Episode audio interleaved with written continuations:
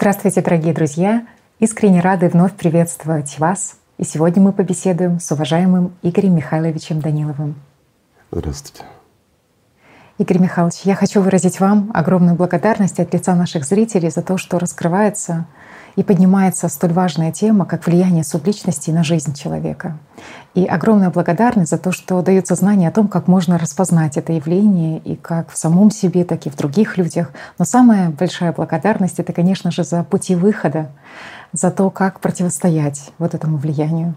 И вы знаете, чем больше знаний, пониманий, осознаний рождается в каждом человеке, тем больше вот этих пазлов складывается в общую картину, и человек чувствует, безусловно, свободу внутреннюю. И тогда уже на практике, опытным путем подтверждается то, что вы говорили, что дорога к Богу становится широкой и ровной, если человек четко понимает вот эти законы, которые написаны самим Богом. И мы четко видим, насколько все-таки данная информация о субличностях, о их влиянии на жизнь человека, о том, как дезактивировать субличностей на протяжении столетий, даже тысячелетий, искажается, подменяется.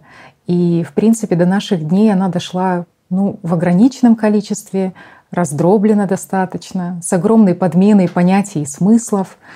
Но когда есть вот эти ключи знаний, то ты, безусловно, находишь истинное зерно, и ты понимаешь уже, что к чему. Но в связи с этим вопрос, Игорь Михайлович, а почему все ну, такой акцент сделан на том, чтобы исказить информацию о субличностях? Ну, искажена информация не только о субличностях, а вообще о послесмертной судьбе человека. Да, и много, что касается именно той стороны, угу. которую мы не воспринимаем ну, обычными земными глазами. А почему это происходит? Вопрос, ну, скажем, хороший. Ну и ответ — как говорится, на еду. Почему? Потому что если человек знает о том, что происходит с ним после смерти, то это многое меняет в его жизни. Почему? Потому что самое важное и действительно то, что является фундаментом всех религий, всех религиозных течений и всего остального, это послесмертная судьба. Человек понимает, он осознает, что он здесь присутствует лишь короткий промежуток времени, а после смерти наступает ну, вечность, скажем. И вот здесь вопрос, где человек будет? Почему? Потому что человек, он как личность, или, говоря языком психологии, на подсознательном уровне, он чувствует и понимает, что жизнью тела его существование не заканчивается. И человек понимает скоротечность времени своего пребывания здесь. Почему? Потому что, глядя на стариков, он понимает, насколько быстро проходит жизнь. Даже если он молод, и ему кажется, что впереди целая жизнь, то оставаясь вот один на один, человек все равно задумается о скоротечности и что будет потом. И в связи с этим как раз тех, кто влияют с той стороны на эту нашу реальность трехмерную, вот они позаботились о том, чтобы сокрыть реальность. Почему? Если люди в действительности бы знали, если бы те знания, которые привносили пророки, те знания, которые привнес Иисус Христос, если бы люди их не сказили, а донесли в чистоте, то мы жили бы сейчас в созидательном обществе. Это первое. Второе у нас бы все, вот сколько бы нас ни было, миллиардов человек на этой планете, мы все бы стремились к Богу, за редчайшим исключением. Почему? Потому что то, что ожидает человека там, оно катастрофично. И никто не захочет себе такой судьбы. Поэтому оно все тщательно так вот маскировалось, искажалось, скрывалось. И плюс еще один момент. Ну, давай называть вещи своими именами. Когда дорываются мертвые до возможности диктовать живым, угу. то первое, что они начинают делать, это утолять свой голод любыми путями. Поэтому они переделали, ну, скажем, религиозные течения, они сделали в угоду себе. Вот в действительности давай посмотрим, ведь сейчас даже ну, есть такие страны, в которых это возведено в культ целой страны. Угу. Это служение мертвецам. И люди даже не задумываются, что они творят. Ведь когда человек в зависимости от мертвеца, он станет его рабом после смерти. Это страшно. Мало того, что у тебя судьба субличности, так извини, ты еще и раб. Угу. Раб такого же мертвеца. И это на века. Это страшно на самом деле. И вот, вот эти знания, их вначале возвели в тайну, а потом уже затерли, подменили, насколько это возможно было. Пока была масса людей, которые это все знали, оно доносилось. Когда приходили пророки, Иисус Христос, они об этом рассказывали. Но в те времена все таки они общались напрямую с людьми. Не было технических возможностей. Ну, те же записи, они все равно искажались. Поэтому информация очень, скажем, доносилась медленно и очень малому кругу людей. Угу. Поэтому очень легко это было все купировать, исказить. Ну, так устроен мир. Когда мертвые правят живыми. Угу. А если посмотреть на наш мир, то в действительности вот со времен, скажем, построения потребительского формата и до сегодняшнего дня ну, все больше и больше миром начинали править мертвецы. И посмотрите, что у нас. Ведь сегодняшнее мироустройство, оно направлено разве, ну скажем, на удовлетворение потребностей человека и в духовном плане, и в материальном, или же непонятно для чего, но мы создали такой мир, в котором живому, ну, скажем, аккуратно, просто не очень уютно. Угу. Разве не так? А вот в связи с этим вопросом, Игорь Михайлович, тоже вот ребята задают, а, а кормит ли человек в каждом своем дне субличностей посредством ну вот выброса негативных эмоций? Да, конечно. Угу. Опять-таки, субличность, если она достаточно сильная, угу и она может влиять на личность человека и заставлять его эмоционировать, то она получает все больше и больше энергии. Это ее обед. А может ли субличность насытиться? Мы уже отвечали. Нет, друзья, субличность накормить невозможно. Можете ли вы нажиться или насладиться жизнью? Нет. Это нереально. Если человек стал на накопительство, скажет он когда-нибудь, да мне все, мне хватит. Нет. Это фрактально повторяется. Голод субличности невозможно устранить. Она все время хочет больше, больше и больше. Но когда она ест, ей намного легче. Mm. То есть она действительно ну, оживает, скажем так, попадает в более привычные условия для нее, mm-hmm. скажем, или желанные условия. Поэтому и такая ситуация вот в мире происходит. А вот есть, Игорь Михайлович, категория людей, которые ну, получают прям неимоверное наслаждение, когда они видят страдания, боль других людей, или же ну, элементарно просто провоцируют а людей еще, на да. эмоции, и они прям кайфуют от этого, когда вот чувствуют, что человек ну, отреагировал на эту провокацию. Конечно. Может ли провокатором выступать субличность? А скажем так, это абсолютно неестественное поведение для угу. человека. Человек когда он свободен от третьих сил, от субличности, угу. он никогда не будет провоцировать кого-то на эмоцию или причинять боль и страдания другому человеку. Угу. Это нереально. Если человек становится такой жесткий, такой, знаешь, провоцирующий всех угу. на скандал, да, да такой. ну угу. вот вредный, скажем так. Да из-за которого везде скандалы, из-за которого везде вот склоки какие-то, то это однозначно. Это или третья, или субличность. Угу. Но здесь тоже есть огромная разница, кто влияет на человека. Давай не будем забывать, ну, когда-то мы рассказывали, есть и книга «Изоосмос», там хорошо описано за кондуков, за его систему, иззнали и тому подобное. Как раз те, кто провоцирует. Это люди, которые попадают в паутину этого кондука. Ну, с одной стороны, звучит, знаете, вот, ну действительно фантастически, да, как-то вот и не верится. Ну неужели такое бывает? Ну, друзья мои, если внимательно посмотреть, понаблюдать, вы это все увидите. Вы увидите, как это влияет на вас. Вы увидите, как это влияет и проявляется в других людях.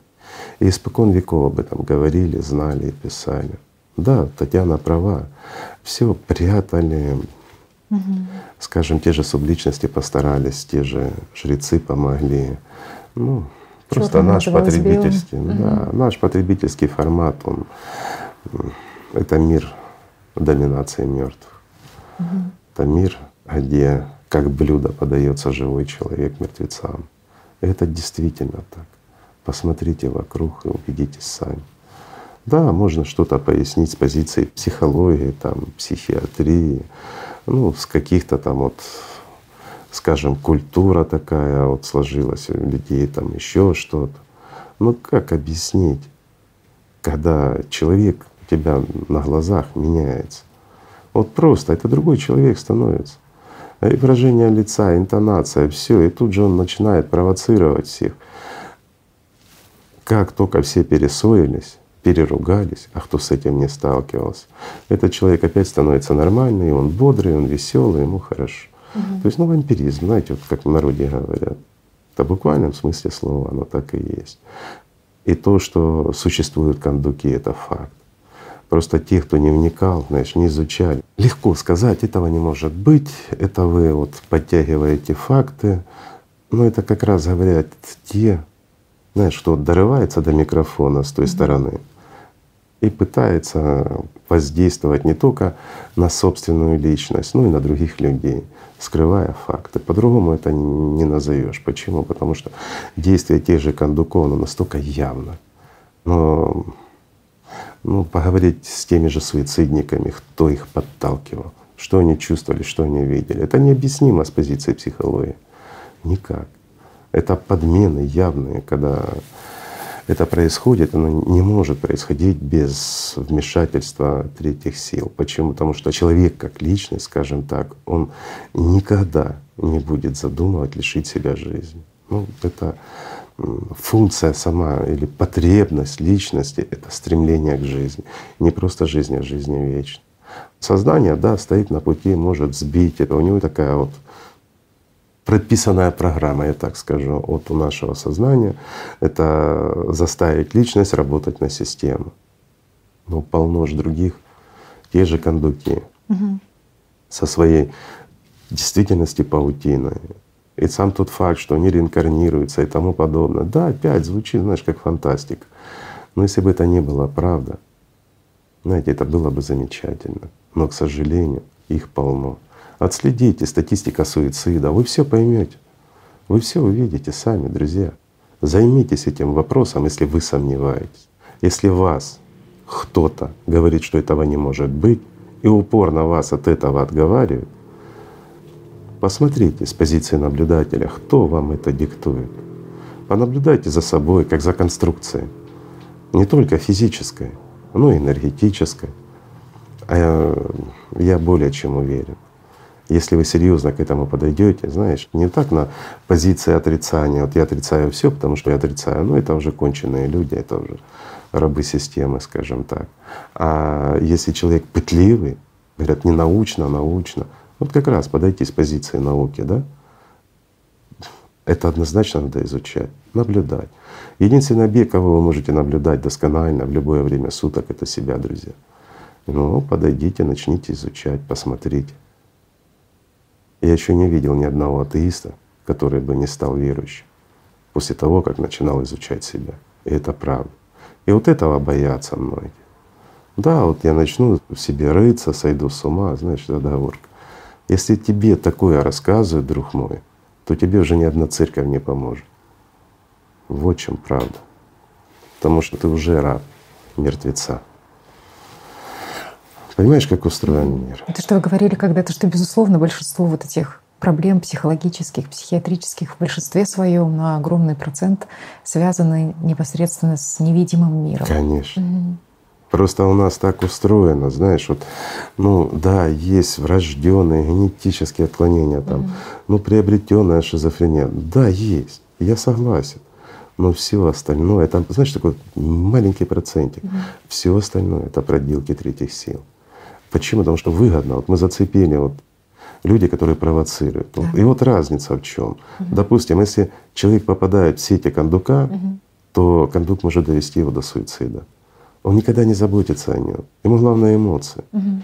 Или сделать своим рабом, и человек будет ходить и поступать так же, провоцировать всех на скандалы, на эмоции, для того, чтобы собрать дань. Угу. То есть скандал это, ну, это, скажем, то, чем мы платим за то, что не занимались духовным саморазвитием, за то, что не изучали мир, который не видим своими глазами. Вот это и платится дань, десятина, а то и больше. Да не десятина. Если попадаешь в сети кондука, он до 70 и выше процентов забирает вашей жизни. Это правда. Посмотрите на людей, которые попали, которым не может помочь ни психиатрия, ни ваша наука никакая, никакая религия не может помочь. Человек вянет, он просто разрывается изнутри. Такое ощущение, как его съедают заживо, а в буквальном смысле слова его съедают заживо. Вот в этом разница, понимаешь? То есть Мгм. в системе кондука людей не жалеют. Да, он может жалеть там тех, кто приближен к нему. Тех, кто посвящены, это вообще это табу для всех. А такие, те, кто работает на периферии, как раз проводники, разве он их жалеет? Нет. Он их заставит поработать, а в нужный момент он заберет и их жизнь и сделает их своими рабами. Зато он имеет силу, которая позволяет ему это творить. Ну и чувствовать себя, будучи уже субличностью, намного лучше, чем чувствовать себя живой. Но это же все временно. Это на короткий промежуток времени. А потом какая плата его? Стоит ли она того? На мой взгляд, нет. А вот субличность в человеке, да, она будет провоцировать человека на скандал. Мгм. Не всегда. Это не правило. Но есть такая функция у нее. Но она не забирает жизни у человека. Мгм. Она заинтересована в том, чтобы человек жил. Она даже не заинтересована в том, чтобы человек попал в тюрьму. Ну, если, конечно, субличность не кот, знаете, то есть не коренной обитатель тюрьмы перевожу. Если он там авторитет, и он всю жизнь в тюрьме, то, то и тот, над кем он захватил власть, будет всю жизнь в тюрьме. Почему? Потому что это его дом там. Все от хозяина зависит. А если хозяин субличность, то личности шансов ноль. И после смерти будет рабом этого авторитета. Или же, скажем, такой вариант, как попасть в больницу, в ту же психиатрию. Мгм. Субличность не заинтересована в этом. Почему ей это невыгодно? Ограничения. Мгм.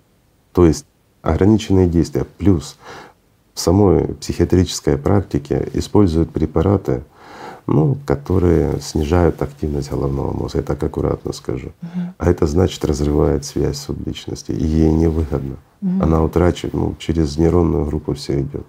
То есть мозг является звеном, он является проводником и связующим звеном. И вот как только человек ну, впадает в забытье, то добраться до той же личности, субличность не может. Происходит разрыв. Вот как разрыв с сознанием, так и разрыв с субличностью. Конечно, для нее это убыточно. Поэтому она будет делать все, что угодно.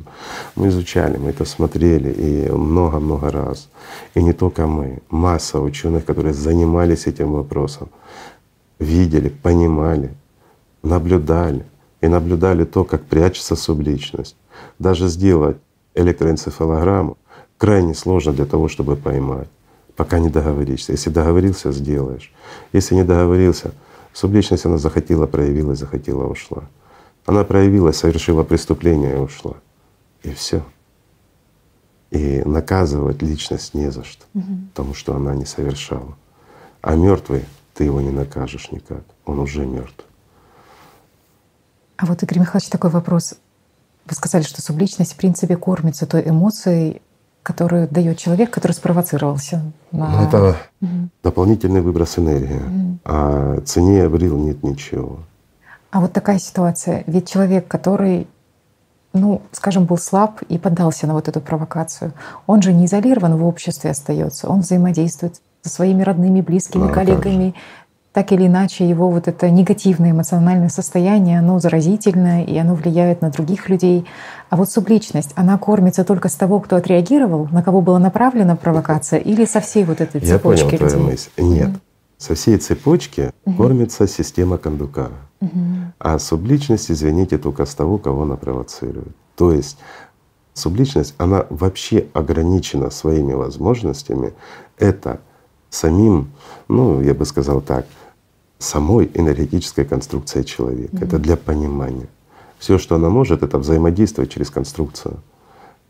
Ну, или взаимодействовать непосредственно с личностью, если она может до нее дотянуться. Mm-hmm. родные, близкие предметы, мы уже говорили с тобой в прошлой передаче об этом. Я понимаю, что людям это интересно, я понимаю, что это необходимо раскрыть. Это тысячи лет лежало, знаешь, в пыли и боялись это поднять и пошевелить. Но это правда, друзья. Знаешь, почему еще боялись? Потому что подрывает все фундаменты и все устои всех религий всего на свете. Если говорить правду, это… Ну а с другой стороны, молчать о том, что важно, ну тоже нельзя, тоже не по-человечески. Угу. А вот еще, Игорь Михайлович, наша зрительница поделилась своей историей и просила, в принципе, дать совет. Ситуация следующая. Она ухаживает за своей мамой уже 6 лет. Мама взрослый очень человек, 87 лет ей, и она является инвалидом-колясочником и с диагнозом старческое слабоумие. И вот я буквально зачитаю если с физическими трудностями в ходе ухода за таким человеком как-то можно справиться, то с психологической точки зрения, конечно, сложно. Через маму система создает такие провокации и атаки на меня, что выдержать это непросто. И складывается ощущение, что происходит замещение, и вместо родного и близкого в теле уже действует некто очень хитрый, изощренный, кто знает, на какие кнопки нажимать, чтобы вывести меня из равновесия. И мне кажется, что в эти моменты подключается субличность, потому что меняется выражение лица, повадки и так далее. Ну, первый вопрос, а возможно ли, что субличность может подключаться вот к таким людям? Часто и густо. Угу.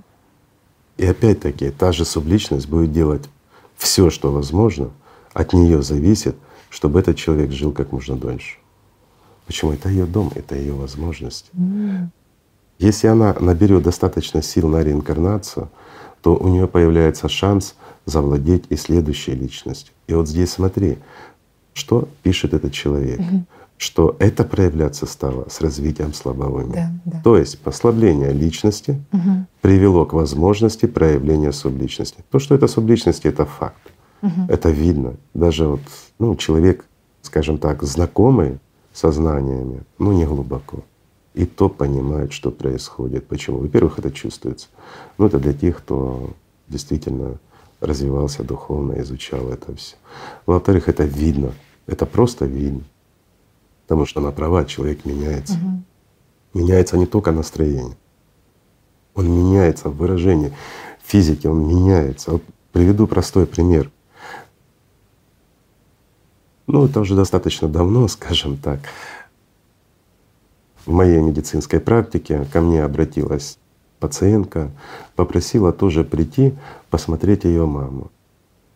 Она почти не ходит, ей тяжело встать, по тем временам, это еще Советский Союз был, не у всех был транспорт, и не так все это было просто. Тем более они жили не так далеко, ну, в общем, упросили. Прихожу.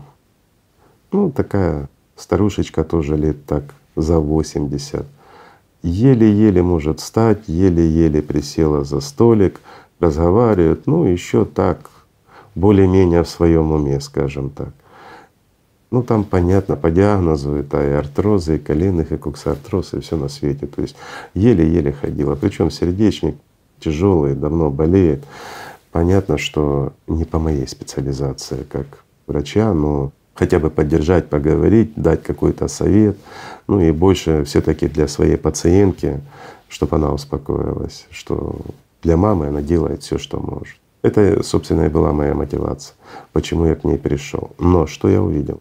Я сразу, когда зашел, ну, видно, что человек, скажем так, контролируем третьими силами, назовем так аккуратно. И вот в разговоре с ней я увидел такую интересную вещь. Она легко встает, просто, как молодая. Берет чашку, наливает себе чай, разговаривает со мной, продолжает разговаривать, все. Садится, ставит чашечку, через секунду, ой, не чаю налили, говорит, спасибо. Mm. Понимаете, mm-hmm. то есть. Полностью. сразу первым, как я вот ее увидел, она встала с кровати, пока она там два метра до стола, угу.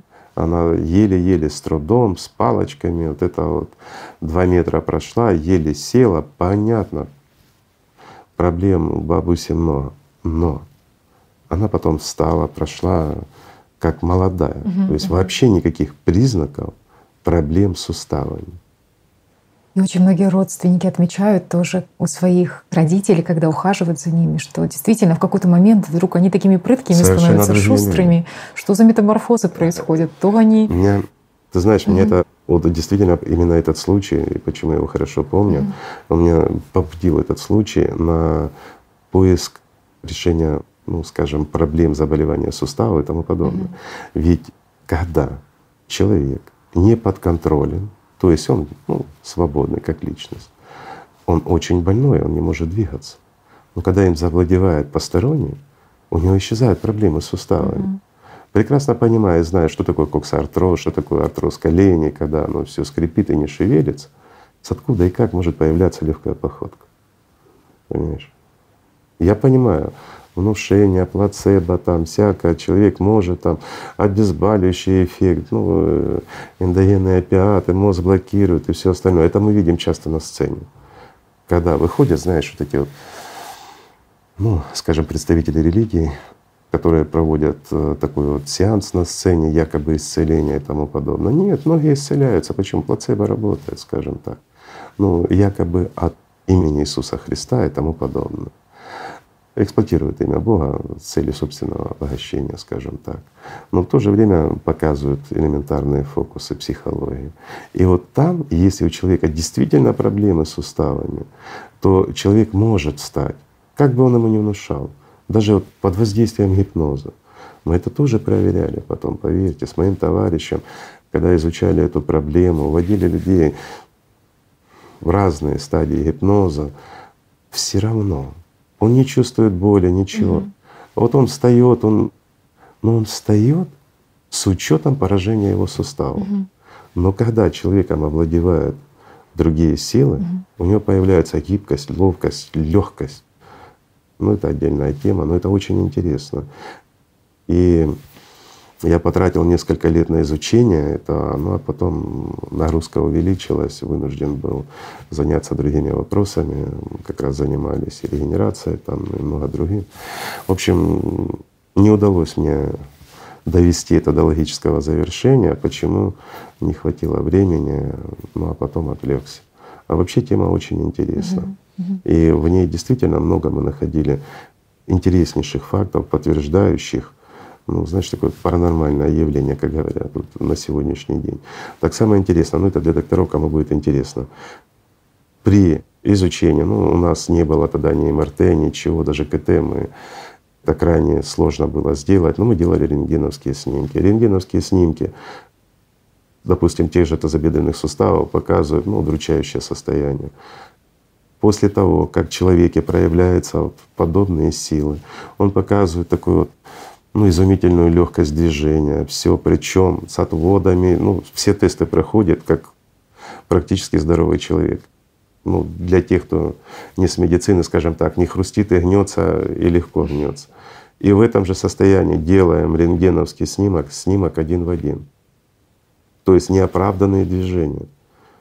Единственное, что замечалось, да, ну это появляется щель суставная, ну что этот выброс синовиальной жидкости в сустав происходит или что. Ну, понимаете, ну тоже мы же подходим с позиции и физики в то же время, и физиологии, и всего остального. То есть не может она просто так работать. Так, извините, друзья, я пошел не туда, но это интересная тема. Так вот, возвращаясь, извините, к этой бабусе, в действительности вот то, что рассказывает угу. эта женщина, угу. это очень похоже, и я бы, скажем так, дал 99%, что это проявление субличности. Она и будет ее дразнить. У них, ну, у субличности функция такая. Вопрос в том, что не надо реагировать на таких людей. Ну, не надо. Ну вот это, кстати, вторая часть вопроса была об этом.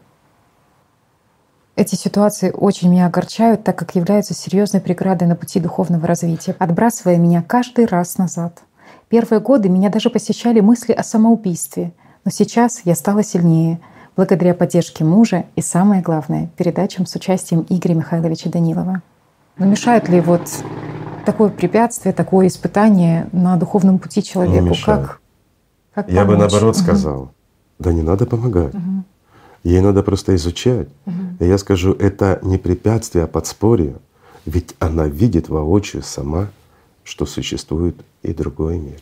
Тот, о котором ну, людям ничего не известно. Тот, о котором не учат ни в институтах, ни в школах, не говорят в прессе, нигде, ничего. Тот, который отрицают все ученые мира. Понимаешь? Угу. Но он существует вопреки всему. И это серьезное подспорье на духовном да, пути. А то, что она реагирует на это, я скажу так, друзья, знаете, вот многие попадают в такие вопросы. Не надо относиться к больному человеку как к здоровому. И не стоит требовать от больного человека то, что мы требуем от здорового. Тем более человек с деменцией. Ну о чем можно говорить? Ну переведите это в юмор и наслаждайтесь жизнью. Прикалывайтесь. Ну так вот по-простому говорю. И наслаждайтесь тем, что вы имеете колоссальный шанс видеть воочию, что может быть и с вами, если вы не будете заниматься духовным развитием. И это правда. Угу. Стать субличностью, а потом мучить стариков и его родственников — это что, удел человека? В этом смысл нашего существования, как человеческой особи. Для этого нас создавал Бог — Простой вопрос. Или обрести жизнь и стать ангелом. Когда вы воочию видите эти проявления, вам есть над чем задуматься. А на человека не стоит обижаться. Он болен. И не надо требовать от него то, что мы можем потребовать от здоровых. Я повторюсь, для того, чтобы вы поняли, это просто больной человек. Может ли он стоять на вашем духовном пути? Нет, не может. Никто и ничто, даже дьявол не может стоять на вашем духовном пути, если обретение жизни вечной является целью вашей жизни. А если ну, у вас много целей, тогда вам и дьявол не нужен. Тогда вы сами себя доведете до такого состояния, что будете потом из каких-то старух трепать нервы ее родственников. Это выбор, свобода выбора. В одной из передач вы сказали, что если человек видит провокацию и понимает, что да, там кто-то или через человека пытаются его сбить с пути, или ну как-то Радуйся. Радуйся, ты вооружен. Да. Во-первых, ты вооружен. Ты видишь это. А во-вторых, ты, ты этого стоишь, поступить. что против тебя кто-то восстает. Mm-hmm. Ну что, не так? А когда тебя хотят просто обокрасть и просто съесть, и ты это видишь, радуйся тоже. Mm-hmm. Так же? Почему радуйся, друг мой? Да потому и радуйся, что ты это видишь, значит, ты уже многое знаешь, значит, ты многое понимаешь, и ты уже имеешь шанс противостоять этому. Держи своих бесов внутри, на привязи, чтобы они не реагировали. И будь как взрослый человек. Тогда ты не будешь кормить и мертвых. И все будет хорошо. Игорь Михайлович, вот вы сегодня еще сказали про то, что субличности не берегут своего носителя. А как же? А вот есть ситуации, хотелось бы все таки некоторые точки надо расставить, когда умершая приходит во снах к человеку, и вот в частности ситуация, когда снится умерший родственник, который спасает в буквальном смысле тебе жизнь. Он говорит, допустим, выходи из горящей избы, просыпайся, там сейчас горит изба. Или же говорит, ты завтра в командировку не отправляйся. И человек видит, что действительно тот рейс, на котором должен был лететь, там терпит крушение. И, безусловно, люди делают вывод, что настолько любят сильно их вот эти умершие родственники, что заботятся о их жизни даже после смерти. С чем связана такая забота? Ну, я отвечу так. Например, я тоже люблю махан. А, отвечу по-другому. Вот у тебя есть любимая коза, угу. она дает тебе шерсть, ты делаешь из нее себе мягкие перчатки, делаешь кофточки теплые на зиму, она тебе дает молоко. И здесь она идет к обрыву, и ты это видишь. Угу. Разве ты ее не спасешь? Угу. А вы спасете, друзья? Вот и ответ не нужно у мертвых искать что-то душевное. что-то духовное. И то, что мы называем любовью и заботой. Единственное, о чем заботятся мертвецы, это о своем аппетите и утолении собственной жажды. То есть мы являемся их пищей и водой. И здесь они о нас будут заботиться. Если они, ну скажем так, с нас питаются. И вот в данных случаях это говорит о том, что вот этот родственник, он кушал этого человека. Угу. И во сне он просто предпринял попытку сохранить свои активы. Угу. Всего лишь на все. А то все остальное это уже, знаешь, домыслы. Сознание подыгрывает системе. Почему? Это одна, ну, скажем так, это одна сторона. Угу. Здесь игрок, конечно, субличность, то есть мертвый родственник, угу. и личность, то есть и человек вот этот, который это рассказывает. Но фанаты от этой субличности — это вся теневая сторона. Поэтому они друг другу помогают и друг друга поддерживают. И когда человек просыпается, и он помнит, как вот ему сказал, здесь сразу сознание начинает, да, послушай и тому подобное. Этот человек не едет в командировку, и оказывается самолет ну, терпит крушение. Были такие случаи? Да, были. С отсюда и разговоры за это. Или не садись на корабль, на Титаник, он утонет. И человек уходит, не садится, а Титаник тонет. И здесь ангел-хранитель, угу, родственник, который пришел ко да, мне. Да, да. Это ж как же ж он меня любит и тому подобное. Угу. И все, этот человек становится его рабом навсегда. Хорошая услуга. Я скажу так, как бизнес для той субличности очень хороший. Но для живого человека это бред. Но это же подхватывают как раз жрецы разных мастей. Для них это, ну, это корм, их корм уж. И этим пользуются все, ну, кто служит князю мира силу. Вот еще одна история о том, как субличность якобы после смерти является кормильцем семьи. Ну, история такая, что женщина вдовела, угу. осталась с ребенком на руках, безусловно, в очень серьезном финансовом таком тупике, сложном положении финансовом. И вот ей снится сон, где ее умерший муж рассказывает ей, где находится заначка, как найти, собственно, спрятанные где-то там деньги, очень большую сумму. И она просыпается утром, безусловно, находит эту сумму денег и делает вывод о том, что настолько сильно он ее любит, что заботится о ней даже после смерти. Вот зачем субличности Затем, что быть таким кормильцем. Затем, что субличность очень сильно хочет кушать. Угу. И вот эту женщину эта субличность и поедала. А то, что она рассказала, конечно, опять борьба за свои активы. Друзья мои, вы таких историй можете найти миллионы, угу. и они все правдивые, они все реальны. Это действительно так. Некоторые случаи мы изучали довольно детально. Это то, что рассказываешь, это еще не фантастика. Есть другие более интересные случаи. Неважно, друзья, ну, понимаю, что хочется услышать их масс. Найдите сами подтверждения, тогда вы их найдете. Правильно? Угу. Так интереснее. Но во всех случаях мертвый помогает живым лишь для того, чтобы покушать, то есть выживать или, скажем так, улучшать собственное существование в аду за счет живых. И в последующем того, кого он ест, сделать своим рабом. И здесь уже нет ничего человеческого, ничего родного и близкого. Хотя во сне он приходит в красивейшей обертке, классной картинке, любящий и прямо тому подобное. Знаете, вот много историй было. Ну, скажем, ладно, расскажу одну. А, умер дедушка. У него осталась дочка, у дочки остался сын, внук его получается. А внук уже такой здоровенький балбис, уже был лет там 20 с хвостиком и тому подобное. И вот здесь внук попадает в серьезнейшую неприятность. Ну, получается так, это как раз начало 90-х.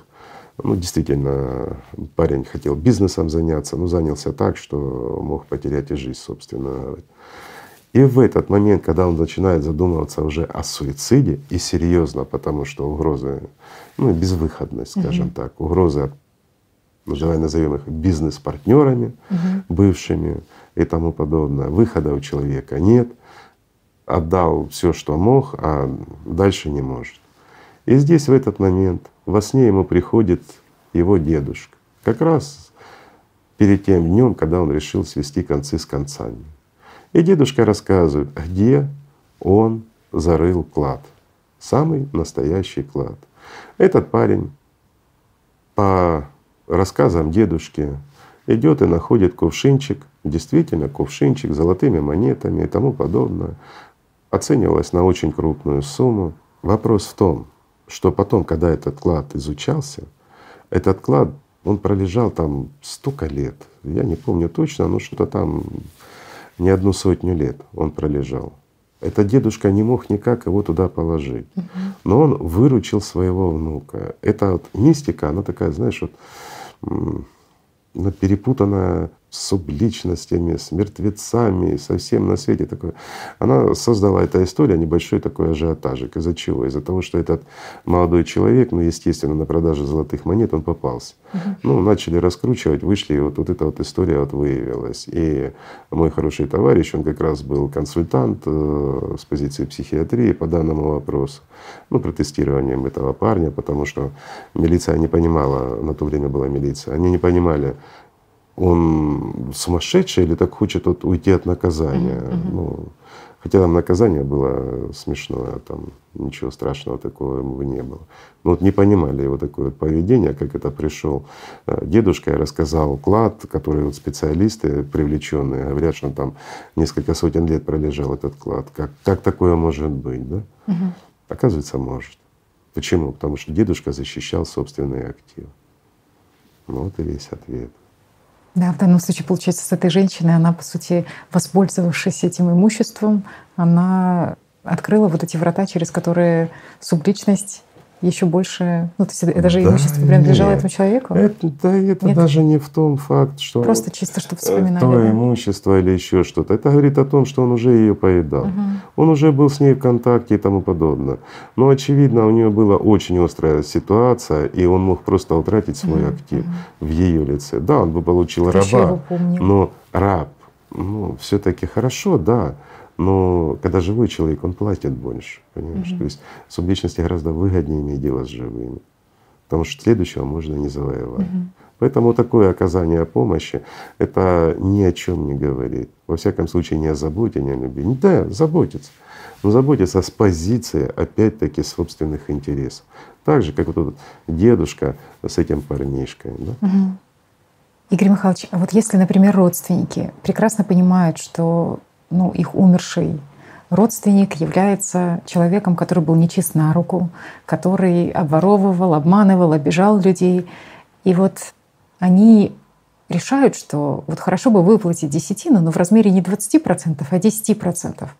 Что, может быть, покой не дарует, но каким-то образом минимизирует воздействие субличности на ныне живущих. Ну, это явно люди, занимающиеся торговлей, понимаешь, сами. Почему? Потому ничего что, страшного. Э, ну, ничего страшного, да. Привычка скрывать доходы, знаешь, такое вот, вот ну, как и многие, скажем так. Угу. Не все показывают, но я скажу проще, ведь это ж не налоговая служба. Угу. Что такое там 10 или 20 тех же процентов? Это эквивалент жизни того человека его внимание, его силы, то, куда он вкладывал. Угу. Ну, у меня тогда вопрос, а зачем они вообще даже десятину отдают? Угу. Ну, бери пользуйся, если ты такой жадинка, да? Угу. Ну, жадность, ну хорошо, жадность, ну, пользуйся. Ничего страшного. А вот такая ситуация. А если наследников двое, и они разделили имущество умершего там, в процентном отношении 50 mm. на 50. И вот один понимает, что хорошо было бы, в принципе, выплатить десятину, и он готов со своей части отдать 5%. А вот второй наследник, вот он не понимает, зачем это делать, не готов отдать. Как быть в таком случае? Опять-таки, можно, чтобы жадность победила. Зачем? Угу. Ну уже все хорошо. Мертвый вот уже, ну скажем, похоронен, да? Угу. Или, или он все равно мертвый. Имущество уже получили, жизнь налаживается, да? Ну зачем? Но если человек все-таки знает и понимает. А вот если человек знает и понимает, и подходить с этой стороны, угу. то ему проще вообще отказаться от своей доли наследства угу. и не брать на себя мертвеца, чтобы в конечном счете не стать его рабом друг. Это гораздо проще и правильнее. И если уж, а это частое явление, знаешь, когда вот наследство делится на двоих, на четверых, угу. и вот один понимает, а другим жалко. Говорят, ну угу. мы выкинем деньги там и тому подобное, что за бред? Угу. Это ж наше. Ну пусть радуется, пусть пользуется. Но здесь вопрос в том, что вот этот человек, который понимает, ему нужно или заплатить 10% со всего, то есть за всех, ну или не платить и жить как все. Угу. Еще такой вопрос относительно десятины задавали. А если человек ну, понимает, что его родные и близкие немножко неблагонадежны, и он сомневается в том, что они выплатят за него десятину, и сомневается в том, что он достигнет духовного и такое освобождения. часто бывает. Может Это ли он духовно... сам при жизни выплачивать эту десятину? И, и такое таким часто случаем бывает. как-то гарантировать я... себе хоть какую-то послесмертную судьбу я скажу, в виде покоя? Это началось еще при скажем, в начале построения тамплиер. Угу. Вот когда образовались уже вторые Аладхяры, да, угу. и вот тогда появились такие люди. Угу. Ну, если мы копнем при, скажем, древних Аладхярах, ну, собственно говоря, было мало людей таких, которым давали покой за его имущество. Но опять-таки я поясню, не столько мертвец откупался, сколько защищались живые от мертвеца. В этом смысл десятин. А десятина — это 10% имущества того человека, который не шел по духовному пути, который не заработал себе покой, но он заработал определенное, ну, мало ли, там, имущество какое-то. Тут же горшок с цветами, как мы uh-huh. говорили. Всю жизнь он выращивал цветок и собственными руками слепил ему горшок. Это все, что осталось от его внимания за всю его жизнь. Это его эквивалент его жизни. И вот 10% с этого нужно отдать было тем же Аладхярам угу. Для того, чтобы разорвать эту цепь с мертвым. Но оставалось 90%. И человек мог пользоваться да, тем имуществом без вреда. То есть мертвый уже к нему не приходил. И бонусом он помогал своему родственнику. То есть родственник не испытывал страданий и не был уже активной субличностью. Он уже не угрожал не только этому родственнику, но и всем живым. И сам не страдал, он получал покой, получал сон.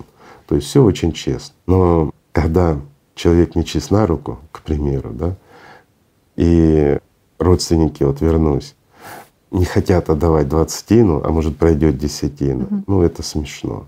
Ну это ну не отдавайте вообще, ну никто ж вас не заставляет. Если вы хотите быть рабом мертвеца, будьте. Угу. Ну что, не так?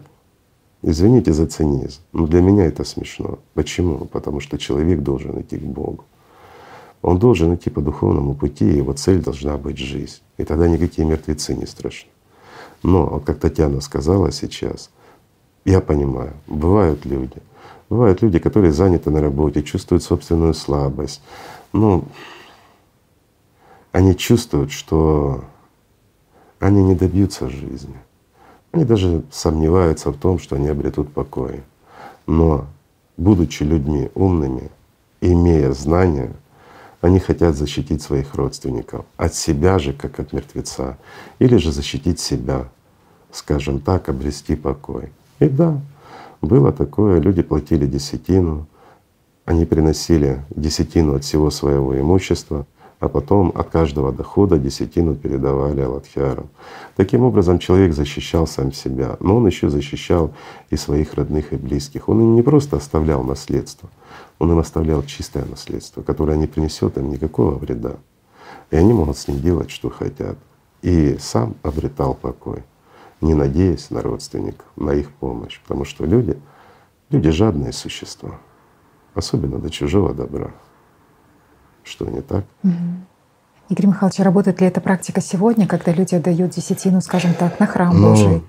Или 10%, скажем, из имущества умершего они направляют на благие цели, например, на то, чтобы закупить оборудование для там, хирургического отделения какого-то клиники и так далее.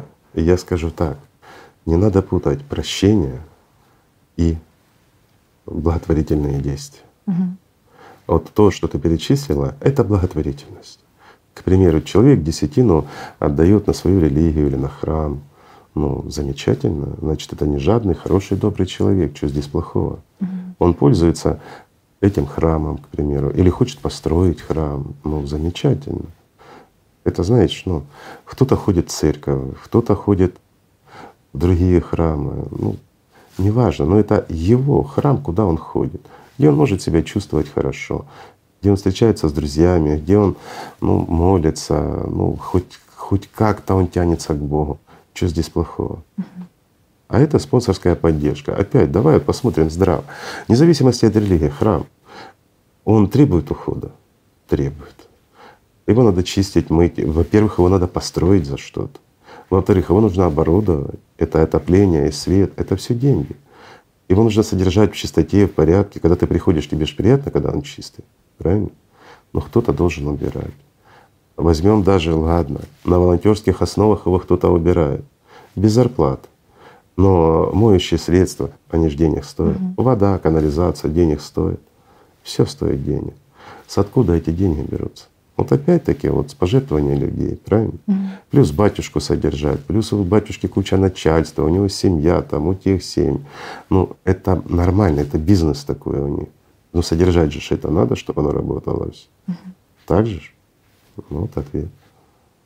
Игорь Михайлович, вы говорили, что десятина последний раз работала во времена тамплиеров. И это прощение. Угу.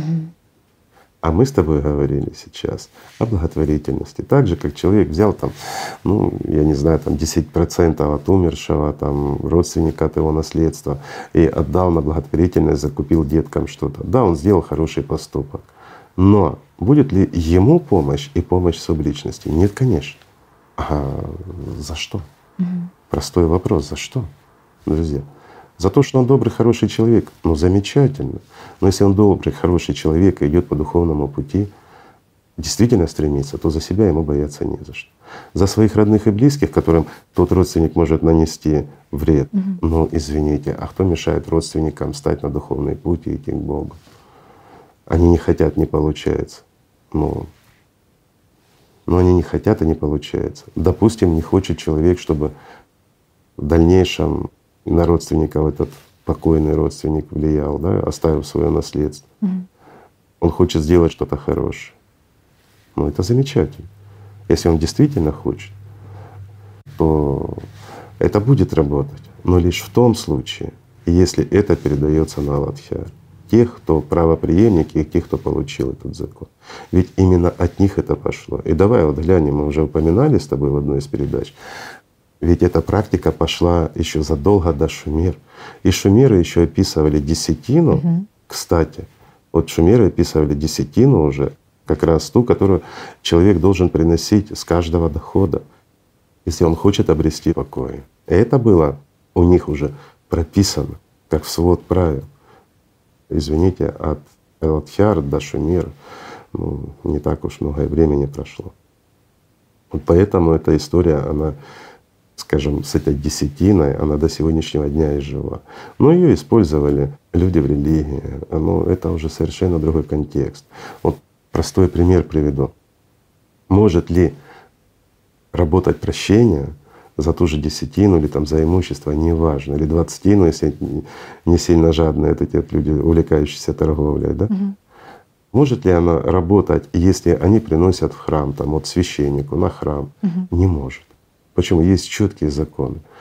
Во-первых, Аладхьяра должна быть группа. Можно ли было поодиночке кому-то? Невозможно, угу. нереально. Это право, которое дал Господь для защиты живых от мертвых. Угу. Все остальное это в нашем понимании. Там деньги, имущество, это имеет ценность.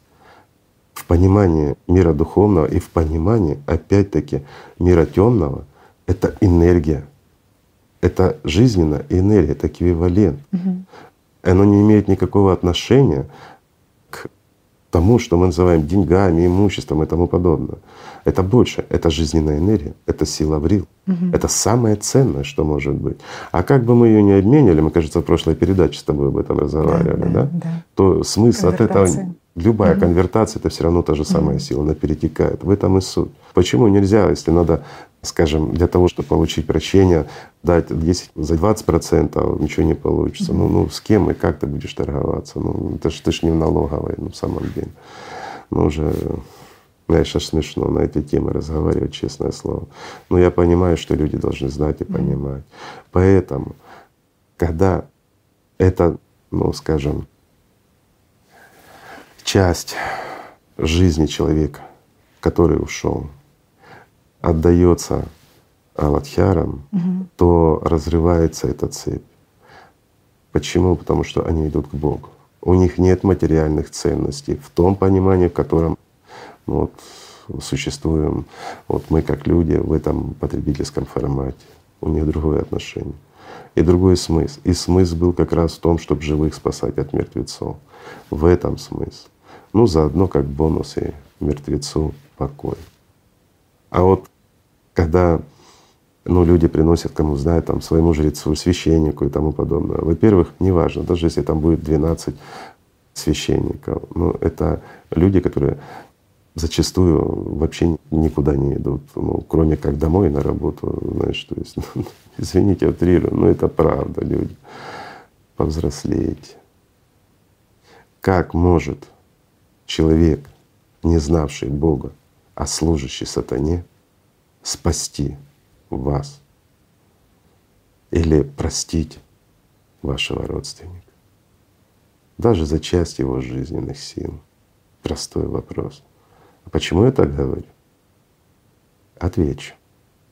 Люди на сегодняшний день ходят в разные храмы разных религий, носят дань, угу. проценты от своей прибыли. Ради чего? Разве они несут ради того, чтобы защитить себя и своих родных и близких?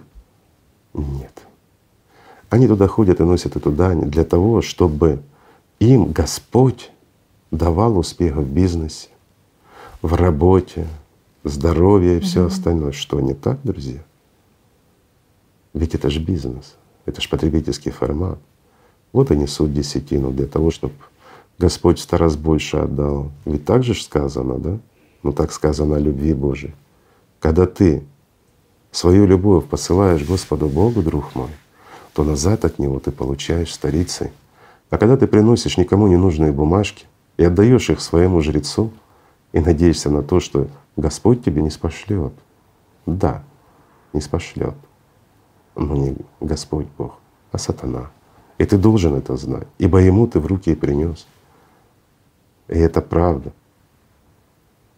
Этот мир, ну, скажем так, имеет своего князя, и имя ему шайтан, сатана, дьявол. Неважно. Неважно, как мы его назовем. Суть его от этого не поменяется. И когда приходят, приносят, знаешь, пожертвования в храм, особенно там выливают имя свое на колоколе, чтобы оно звучало, в надежде на духовный мир, это глупо и смешно. Просто глупо и смешно. Потому что то, что они приносят с материальной выгодой, а приходят все таки еще раз говорю, не просто, что им воздастся в мире духовном, а то, что они получат прямо сейчас. И проводят им ритуалы на удачу, освещают их дома. Что не так?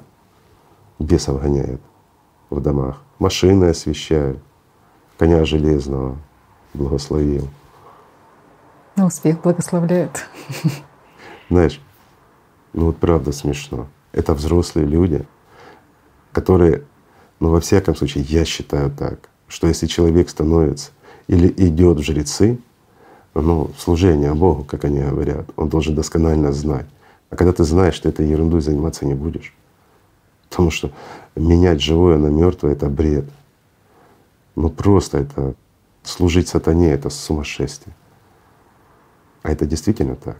А когда жрец именем Господа Бога, Аллаха Иисуса Христа, неважно, он благословляет машину или дом очищает от каких-то бесов, он изгоняет, вешая свои там всякие рисуночки или еще что-то. И человека там бесы не будут трогать. Да бесы в человеке живут. Как он изгонит из человека бес? Тот, кто с бесом всю жизнь ходит. Ответьте мне на этот вопрос. Просто бизнес. Что не так? Но бизнес угодный сатане. Разве он угодный Богу, этот бизнес? Вот ради этого знания и подменились, исказились, и была создана религия. Очень удобно. очень доходная, контролирующая не только кошельки людей, но и их сознание. Что не так, друзья? Иисус Христос когда сказал, что все мы равны, ну, никто не должен быть выше и ниже, что мы должны любить друг друга и жить как братья. Он говорил о созидательном обществе две тысячи лет назад, а мы лишь развивали потребительский формат и служили сатане. Может, хватит? Может, пора одуматься, друзья, что не так? Угу. Извините за откровенность, но люди должны знать правду. Это вопрос не только жизни здесь, но и судьбы после смерти ихнего тела. Должны знать. Игорь Михайлович, но вот вы говорили, что в принципе это право обрезать вот эти якоря, оно давно было на группу. Но мог ли кто-то это делать поодиночке? Ты имеешь в виду не группа, угу. а сам? Да, да. Мог. Посланник Божий. Тот, кого Господь наделил этой силой. Угу. Но извини, за всю историю мы их знаем поименно. А как, скажем так, даже тот, кто прикрывается именем посланника Божьего, может это сделать? Угу. Чем? С какой силой? За счет чего? Разве Господь дал ему эту власть? Нет. А посланники, да. Когда-то уже мы с тобой говорили по этому поводу, что да, тот, кто не спослан Господом Богом на эту грешную землю, он может и мертвому жизнь подарить, жизнь подарить. Но почему себя заведомо мертвый раб сатаны приравнивает к вашим пророкам? Скажите, друзья, и вы это воспринимаете нормально? Да только за это дьявол вам аплодирует, потому что вы становитесь на его сторону. Вы принимаете обычного человека, такого же грешного, как и вы, с такими же проблемами, и вы возносите его до уровня посланника Божьего, который способен приказывать сатане, который способен обрезать якоря, который способен дарить жизнь мертвым. Одумайтесь, люди. Ну хватит. Взрослейте. Хотя бы в этих вопросах. Все действительно очень серьезно. А группа, да, но а группа опять-таки это не группа и не сборище людей в какой-то религии, называющих себя монахами. Угу. Да загляните вы к этим монахам, друзья мои. Группа — это действительно те, кто служат Господу Богу. И вот здесь, знаешь, что интересно, почему именно группа? Угу. Что, во-первых, их должно быть не менее 12 человек. Ну вообще группа — это 12 человек. И если кто-то даже послабился на духовном пути, uh то он вызывает уже диссонанс во всей группе. uh А группа, прежде всего, те же Аладхяры, да, это люди не только стремящиеся к Богу, они еще отстаивающие и защищающие людей, идущих к Богу в этом мире. То есть это проводники той силы, которая идет от Бога, которая посылается каждому кто любит Господа Бога. Это усиливает их любовь обычных мирян, которые стремятся к Богу. И вот, вот эти Аладхяры или сестры Аллат, которые были до Аладхяр, вот они как раз и являются тем звеном между миром духовным и миром грешным, этим миром сатаны. Да, они служат только Богу. Они большую часть времени контакте с миром духовным и в любви к Богу. Да, они могут это сделать, потому что они имеют право, но только группа. Ни одна из них, ни несколько из них не смогут обладать этим правом. Почему? Потому что даже если кто-то из них соблазнится сделать сам, он начнет дестабилизировать всю группу. И группа просто таких людей уберет, заменит на тех, кто действительно стремится к Богу. Это незыблемые законы, данные Богом. И они не нарушаются никогда и никем. А все остальное — это игра, которая очень легко проверяется. Очень легко проверить. Скажем, по той же истории, когда люди платили десятины, отдавали имущество, чем они заканчивали и все остальное.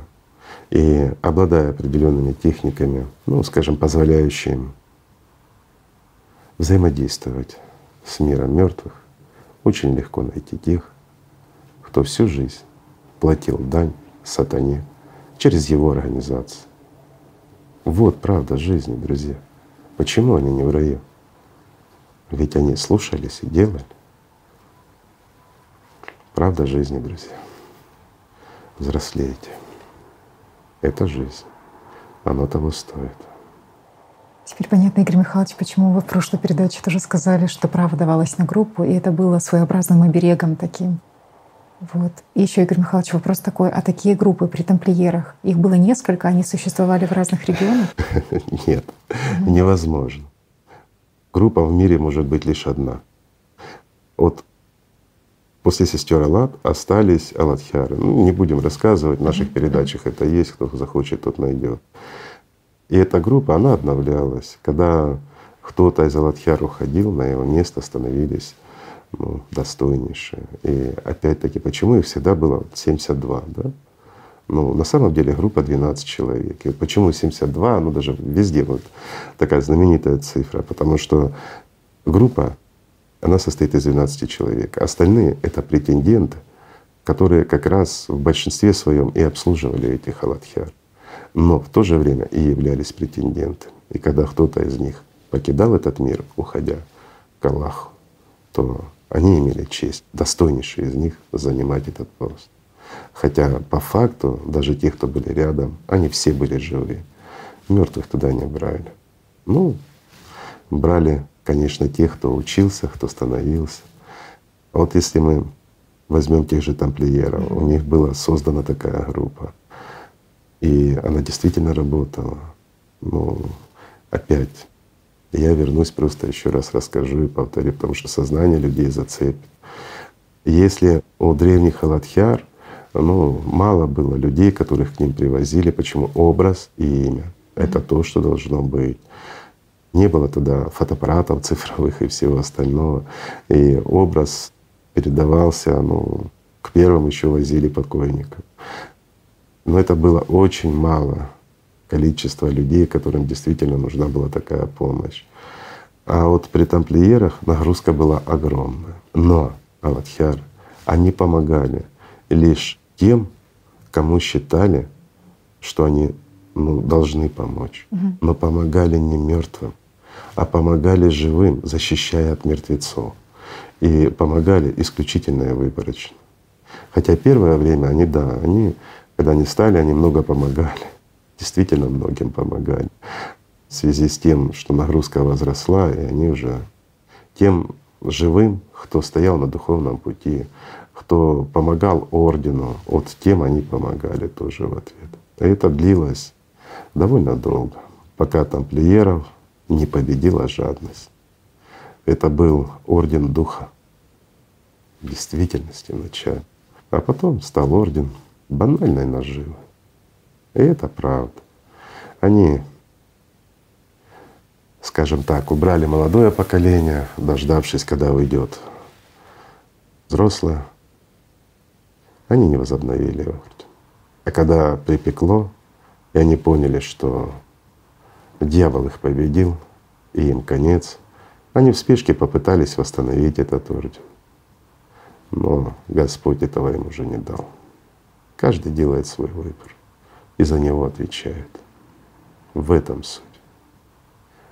Тамплиеры, они убили сердце свое, сердце своего ордена, ибо сердцем как раз и были сестры Аллат. А без сердца ни один организм долго не проживет. И они пожали то, что посеяли, как и многие из людей в этом мире. Думайте, друзья, что сеять и где и что вам придется пожинать. Это правда жизни.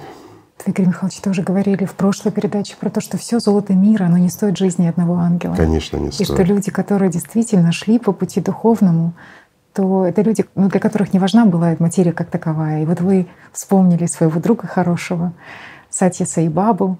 И вы знаете, к нам написали вопрос, он такой немного необычный вопрос про Сати Саибабу. Просили спросить вас о том, а перевоплотился ли он снова, и смогут ли они при этой жизни Его повидаться с ним. Да. Друзья мои, я отвечу на этот вопрос так. Да, будет ходить много слухов, что там он перевоплотился, то там. На самом деле, я скажу так, впервые за много веков на воплощение в этом миру хорошего друга, Саибабы, влияем мы, люди, а не его выбор. Он хочет сюда прийти. Он любит этот мир. Это действительно так. Он очень любит этот мир. Но если мы не изменим то, что грядет, он не придет сюда, ибо не успеет набраться сил, как ему придется отсюда выйти. Те, кто понимает, те поймут, а остальным это не нужно. Но для тех, кто любит его, скажу, что он действительно хочет сюда, и что он действительно очень любит этот мир. Он его воспринимает вторым домом своим. Ну, те, кто знаком с ним, те так это знают. Ну вот еще такие комментарии к нам приходят относительно ну, какой-то несправедливости мироустройства, скажем так. Ситуация следующая. Ну вот как быть тем людям, которые темна до темна работали? Они пешком шли от восхода солнца до заката, трудились на полях, шли с песнями, с инструментами, возвращались домой затемно, а дома их ждала орава детей, хозяйство, и всех надо накормить. Вот когда же им было время заниматься духовными практиками? Неужели эти женщины, не познавшие счастья, заработавшие мизер, не имевшие возможности отдохнуть, не знавшие выходных, там, в небесной канцелярии, тоже станут субличностями? Возникает вопрос, что нет справедливости ни на земле, ни на небесах. Как можно прокомментировать вот данный вопрос и вот данную ситуацию? Данный вопрос? А у меня вопрос вот к тому человеку, кто задал этот вопрос. Ну, кто дорвался до микрофона в тебе? Явно не тот, кто к Богу идет. Какая же здесь несправедливость, скажи мне? Человек вот всю жизнь пропахал как трактор, да? Mm. Но если бы Господь хотел, чтобы человек работал как трактор, Он сделал бы его трактором. Ну в самом деле. Mm-hmm. Но Он сделал его человеком. Что не так? Да. Нельзя же всех муравьев делать, да. по сути. А ангелами. здесь получается, что ну, таких людей ведь много. Это ж не только касается этой женщины. Много. Они вставали до зари, с песнями шли, с тяпками в поля, работали как трактор, потом плодились как кролики, всю жизнь в заботе, в проблемах. А у меня вопрос. А кто им запрещал Бога любить? А что, тяпка мешала любить Бога? Или потомство ихнее мешало им любить Бога? Так о какой несправедливости идет речь? Или во время песен, которые они пели, идя на работу, нельзя было любить Бога? Практиками некогда заниматься. Плодиться у них было время, а Бога любить не было.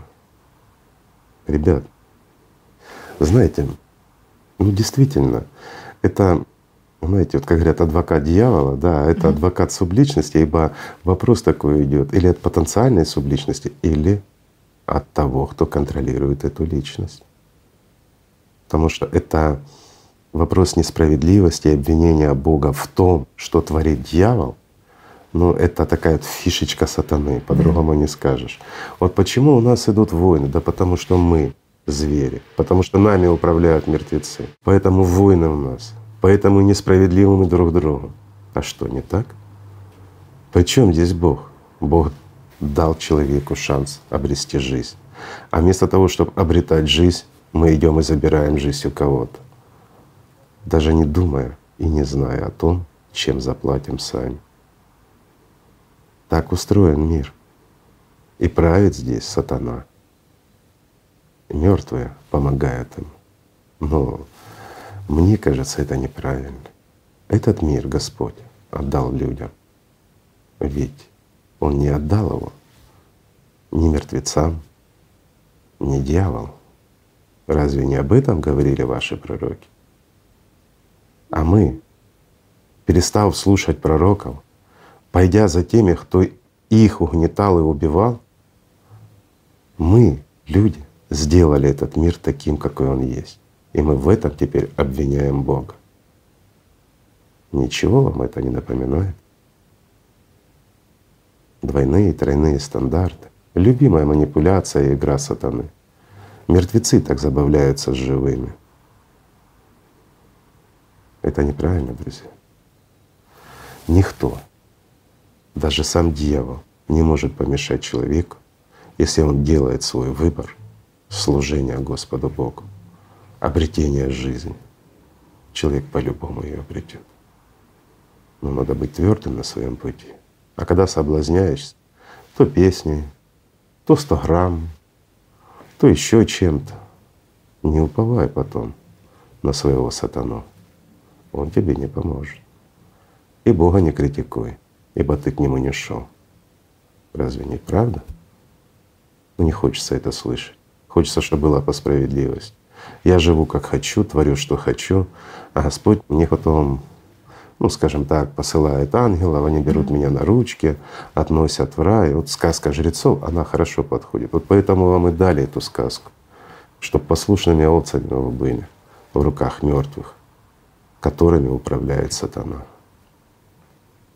Люди, проснитесь. Жизнь того стоит. Ладно, Танюша. Я понимаю, что эта тема важна, угу. что она нужна людям. Ну, знаешь, все-таки хочется о жизни. Пусть мертвые заботятся о своих мертвецах. Да.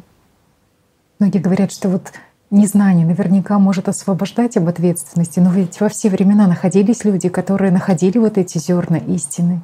То есть они, получается, резонировали с этой чистотой. Если бы те, кто переделывали, искажали знания пророков, создавая религии как инструмент сатаны, если бы они это, я понимаю, многих сейчас бесит инструмент сатаны.